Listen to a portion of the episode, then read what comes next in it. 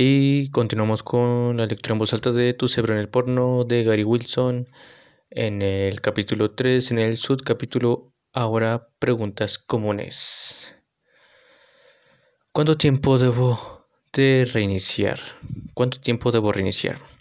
Muchos sitios web que enlazan con yourbrainonport.com dicen que prescribe de 60 a 90 días u 8 semanas, etc. De hecho, yourbrainonport no sugiere un periodo determinado, ya que el tiempo necesario depende de la gravedad de sus problemas relacionados con la pornografía, de cómo responde a su cerebro y de sus objetivos. Los plazos en las cuentas de reinicio están por todas partes porque los cerebros son diferentes y algunos hombres tienen una disfunción eréctil o disfunción eréctil testaruda inducida por la pornografía. Piense en un reinicio como el descubrimiento de lo que realmente es usted y lo que estaba relacionado con la pornografía, ya sea disfunciones sexuales, ansiedad social, excitación furiosa, TDA, depresión o lo que sea. Una vez que tengas una clara comprensión de cómo te afectó el porno, podrás dirigir tu propio barco. ¿Puedo tener sexo durante el reinicio? Depende de ti.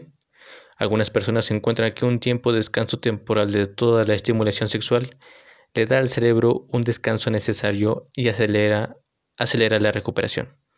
Por otro lado, el contacto afectivo diario es siempre beneficioso, con o sin sexo. Si sientes que el efecto perseguidor te desequilibra después del sexo, puedes intentar hacer el amor suavemente sin el movimiento del orgasmo por un tiempo.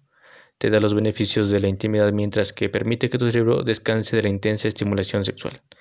Sin embargo, si un reinicio está tomando mucho tiempo, el sexo con una pareja a veces ayuda a devolver la libido a la normalidad. Una vez más, si usted piensa que está experimentando una disfunción eréctil inducida por la pornografía, puede ver mejores resultados si no fuerza ninguna actuación sexual hasta que sienta que sus erecciones surgen espontáneamente con su pareja. ¿Debo eliminar la masturbación al reiniciar? No necesariamente. Puedes intentar cortar el porno, las fantasías pornográficas y los sustitutos del porno primero. Para algunas personas eso es suficiente para permitir un retorno al equilibrio. Otros encuentran que la masturbación es un proceso poderoso detonante para activar las vías del porno, por lo que les va mejor si le dan un descanso por un tiempo.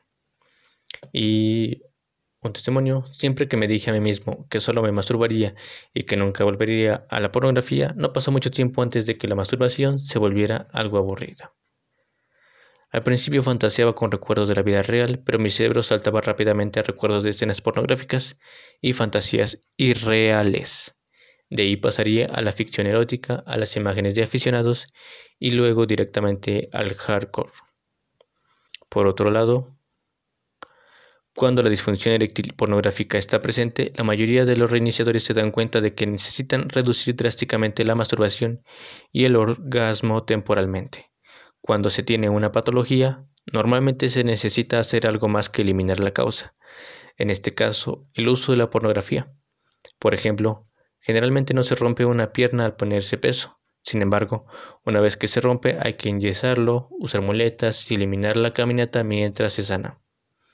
Lo mismo ocurre con la disfunción eréctil inducida por el porno.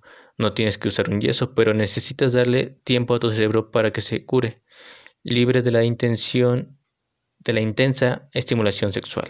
Dicho esto, más bien no es necesariamente mejor, y algunos encuentran útil volver a introducir la masturbación ocasional, sin porno, después de haber tomado un largo descanso de la misma. Nota.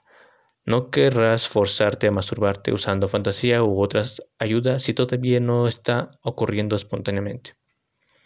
¿Cómo sé cuándo vuelvo a la normalidad? Obviamente, no hay una respuesta sencilla a esta pregunta ya que los objetivos son diferentes para cada persona. Las metas comunes incluyen el regreso de erecciones saludables, la facilidad del orgasmo durante el sexo en pareja, la normalización de la libido, la disminución de los gustos fetichistas inducidos por la pornografía, el manejo de los antojos y así sucesivamente. No es raro que la gente experimente mejoras continuas mucho después del final del reinicio.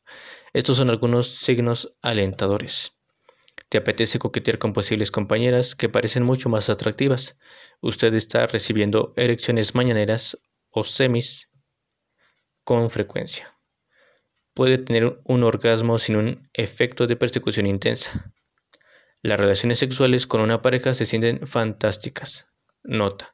Es posible que tenga un poco de eyaculación precoz o de eyaculación retardada al principio. La práctica hace la perfección. Tu líbido cambia. Mi líbido desapareció de vez en cuando durante seis meses. Sin embargo, cuando regresó era una líbido más sano, más sana.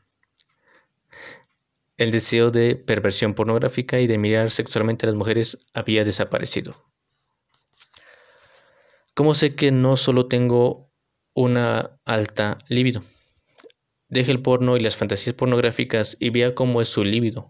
Unas semanas después, ha sido sorprendente ser testigo de que a la mayoría de los reiniciadores les resulta más fácil eliminar la masturbación que el porno.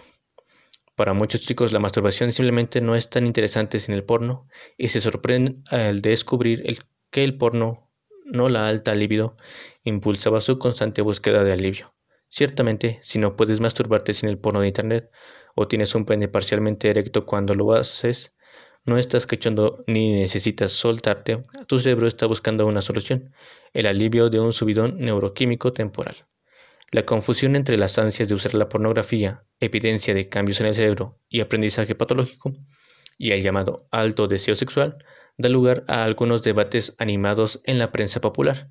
Sin embargo, los científicos han demostrado que los antojos y el alto libido natural son distintos, los estudios encuentran poca coincidencia entre quienes alcanzan el umbral de un comportamiento sexual problemático y quienes tienen un líbido genuinamente alta.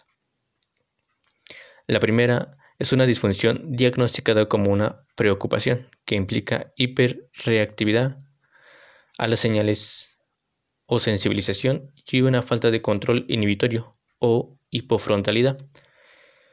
En el caso de los usuarios de pornografía, estos síntomas suelen ir acompañados de una falta de deseo de sexo en pareja. El alto deseo, por otro lado, es simplemente el entusiasmo por la actividad sexual, incluyendo la actividad en pareja. Y aquí vamos a hacer una pequeña pausa, pero ya estamos iniciando como que la parte final del libro. Prácticamente acabamos de cerrar el capítulo 3 ya solo quedan las reflexiones finales para los siguientes y últimos episodios. Y se, terminaríamos con el libro de Tu cerebro en el porno de Gary Wilson en español. Así que hasta el siguiente episodio.